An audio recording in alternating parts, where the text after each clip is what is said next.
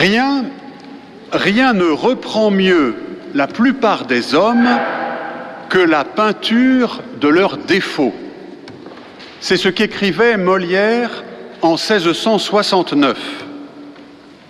Pour provoquer une réaction salutaire, rien n'est plus, efficace que de démasquer la fausseté morale. Et Molière s'en était fait une spécialité par l'art de la comédie. Il s'expliquait ainsi. C'est une grande atteinte aux vices que de les exposer à la risée de tout le monde. Car on veut bien être méchant, mais on ne veut point être ridicule. L'un de ses personnages les plus réussis fut Tartuffe. Tartuffe, le faussement dévot, Tartuffe, l'homme pieux en apparence. Toutefois, si Molière excella à le dépeindre et à faire rire à ses dépens, il ne perça pas le secret de Tartuffe. Pourquoi Pourquoi la tartufferie est-elle un vice si grave? Molière y voyait de l'hypocrisie. Ce que l'on proclame haut et fort, on ne le pratique pas. Et on le proclame d'autant plus fort qu'on le pratique moins. Molière dénonçait aussi une imposture, et peut-être du genre le plus odieux, l'imposture au nom de Dieu, celle où l'on affecte de servir Dieu alors qu'on se sert de Dieu pour sa propre réussite sociale. Tout cela, l'hypocrisie et l'imposture, est bien vrai. Mais ce n'est pas le secret de Tartuffe. Il y a dans l'enseignement du Christ beaucoup plus que ce que Molière en a retenu. Certes, le Christ a lui aussi dénoncé l'hypocrisie des pharisiens. Certes, le Christ a lui aussi reproché les impostures qu'il les voyait commettre. Mais le Christ a fait beaucoup plus. Il a dévoilé le drame et le secret de tous les tartuffes, ceux d'hier comme ceux d'aujourd'hui. Et il a fourni le remède. Essayons de comprendre.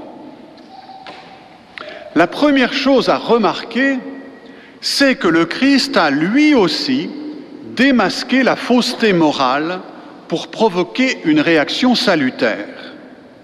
Il a lui aussi utilisé la satire, c'est-à-dire qu'il a appuyé le trait pour appuyer là où ça, faisait mal, à savoir la contradiction entre ce que disent les pharisiens et ce qu'ils font. Ces pesants fardeaux qu'ils déposent sur les épaules des autres, alors qu'eux-mêmes n'ont pas même l'intention de les toucher du bout des doigts. Ou encore, toutes ces marques extérieures de piété qui enflent et qui enflent pour qu'on ne voit qu'elles. Ou encore, cette préséance qu'ils briguent en tout lieu, ces honneurs qu'ils cherchent à recevoir dès qu'ils sont en société. Donc, lui aussi, le Christ, a bien fait la satire des Tartuffes. Mais la deuxième chose à remarquer, c'est que le Christ ne nous conduit pas vers une conclusion qui nous plaît, ni vers une conclusion paresseuse. La conclusion qui nous plaît, c'est celle où l'on rit de bon cœur des travers des autres, comme si le ridicule était l'apanage des autres. La conclusion paresseuse, c'est celle qu'on entend répéter à chaque fois que, euh, euh, à chaque fois que l'on évoque le tartuffe. J'en prends deux exemples. Il faut se méfier de ceux qui sont trop pieux. Ça cache toujours quelque chose. Ou bien, autre conclusion paresseuse, il n'y a pas de pire scandale que ces chrétiens hypocrites et mondains, surtout chez les curés. Je ne dis pas que ce soit faux, je dis que c'est paresseux, parce qu'il est évident que c'est parfois vrai. Et je dis que le Fils de Dieu ne s'est pas fait homme pour venir nous enseigner des évidences. Ceci me conduit à une troisième chose à remarquer. Le Christ ne vient pas enseigner des évidences, mais révéler le secret et le drame de Tartuffe. Et il le fait à la fin de son enseignement, quand il dit, Vous n'avez qu'un seul maître, et tous vous êtes frères. Vous n'avez qu'un seul Père qui est aux cieux, vous n'avez qu'un seul Maître, le Christ. Alors c'est vrai que cette réponse en elle-même manque un peu de clarté. Pour l'éclairer, tournons-nous vers Malachie. Malachie se trouvait en effet dans une situation comparable avec les prêtres qui desservaient le temple de Jérusalem. Ces prêtres vivaient dans la contradiction. Ils faisaient des grandes bénédictions au nom de Dieu, mais leur vie, elle, était le contraire de leur office. Comme quoi, le problème n'est pas nouveau. Mais, je le répète, nous ne sommes pas là pour nous arrêter aux évidences. Dieu s'adresse alors à eux par la voix de Malachie et il leur dit en résumé, vous n'avez pas écouté ma loi et vous n'avez pas appliqué votre cœur à glorifier mon nom en mettant cette loi en pratique. Vous vous êtes écarté de la voie droite au lieu de la servir. Vous en avez scandalisé beaucoup en appliquant la loi de Dieu avec partialité. Et Malachie conclut N'avons-nous pas un seul Père de tous? N'avons-nous pas un seul Dieu qui nous a créés? Pourquoi donc chacun d'entre nous méprise-t-il son frère? Alors, chez le Christ, comme chez Malachie, c'est un même motif qui se répète. Il y a un lien entre Dieu notre Père la loi de Dieu et nos frères. Pour que ce lien apparaisse plus clairement, prenons l'exemple des autres créatures que nous. Depuis les particules élémentaires ou les planètes jusqu'aux grands singes, en passant par les chenilles ou les galinettes cendrées, tous ces êtres ont une même origine, une seule, Dieu, leur créateur. Mais ces créatures n'ont pas seulement la même origine, elles obéissent aussi à Dieu sans faillir, puisque toutes leurs actions sont déterminées par les lois de la nature que Dieu a fixées pour elles. Elles obéissent en tout à Dieu. Et c'est pourquoi Dieu peut être appelé leur Père à toutes, car on appelle, Père celui qui est à l'origine et qui guide ses enfants. Et puisque tous les êtres créés ont un même Père, ils partagent entre eux d'être en quelque sorte comme des frères, c'est-à-dire de former un cosmos où chacun a sa place. Il en va de même pour les hommes tous les hommes ont Dieu pour origine. Dieu est leur créateur. Mais lorsque, en plus, les hommes agissent selon la loi de Dieu, alors on peut dire que Dieu est leur Père. Et tous ceux qui ont Dieu pour Père sont entre eux comme des frères, puisqu'ils ont le même Père. Permettez-moi d'ajouter trois précisions. La première, c'est que la paternité de Dieu sur les hommes comporte deux degrés, celui de la nature dont je viens de parler et celui de la grâce. Nous sommes, pour ainsi dire, enfants de Dieu, nés de Dieu, à deux reprises. La première en voyant le jour du soleil à notre naissance, et la seconde en recevant l'illumination du Christ à notre baptême.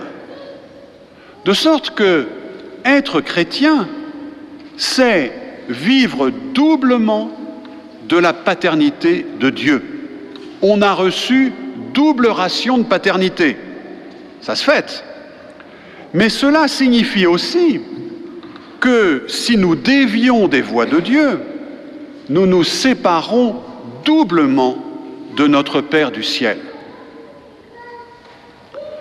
La deuxième précision, nous la trouvons chez Saint Paul lorsqu'il s'adresse aux Thessaloniciens, dans la deuxième lecture. Il leur montre que la paternité de Dieu, selon la grâce, possède des traits à la fois maternels et paternelle. Notre Père est notre Père du ciel est plein d'affection comme une mère qui entoure de soins ses nourrissons, ne leur refusant rien, ne ménageant pas sa peine. Et notre Père qui est au ciel est aussi comme un Père qui est toujours là pour nous exhorter, nous encourager, nous reprendre, nous corriger. La troisième précision, c'est que avoir Dieu pour Père, c'est être conduit vers l'héritage de notre Père, l'héritage que Dieu prépare pour ses enfants et qui est le partage de sa gloire. Alors, quel est le secret et le drame de Tartuffe? C'est de refuser d'avoir un Père du ciel. En refusant d'écouter la loi de Dieu et de la mettre en pratique, il refuse de suivre les voies de Dieu et refuse la paternité de Dieu sur lui. Et ceci a des conséquences immédiates sur les autres hommes. Car celui qui s'est rendu orphelin de son Père du ciel perd son droit à l'héritage de la gloire éternelle. Et alors qu'est-ce qui se passe? Eh bien, pour compenser, il se met à vouloir obtenir la gloire, sa gloire, des autres hommes. Parce qu'il ne reçoit plus sa gloire du ciel, de son Père, il veut désormais que ce soit les autres qui lui apportent sa gloire. Et il veut que les autres hommes lui reconnaissent une autorité. Il aime faire sentir son pouvoir. Il se hisse en méprisant. Il s'élève en écrasant. Si vous cherchez la raison des pathologies de nos sociétés actuelles, ne cherchez pas plus loin parce qu'elle refuse d'avoir Dieu pour Père, c'est-à-dire de suivre les voies de Dieu, de vivre selon la loi de Dieu, elles vivent le drame de Tartuffe. Et cette perte de paternité commune implique immédiatement la perte de la fraternité commune. Ne plus vouloir écouter la loi de Dieu et la mettre en pratique, n'éloigne pas seulement de Dieu, mais cela nous éloigne aussi les uns des autres. Et le remède est pourtant là, à portée de main. Les réponses se trouvent dans les dernières phrases de l'enseignement de Jésus. Vous n'avez qu'un seul maître et tous vous êtes frères. Vous n'avez qu'un seul Père qui est aux cieux. Vous n'avez qu'un seul maître le Christ. Heureux sommes-nous de pouvoir vivre de la paternité de Dieu. et avec double dose encore.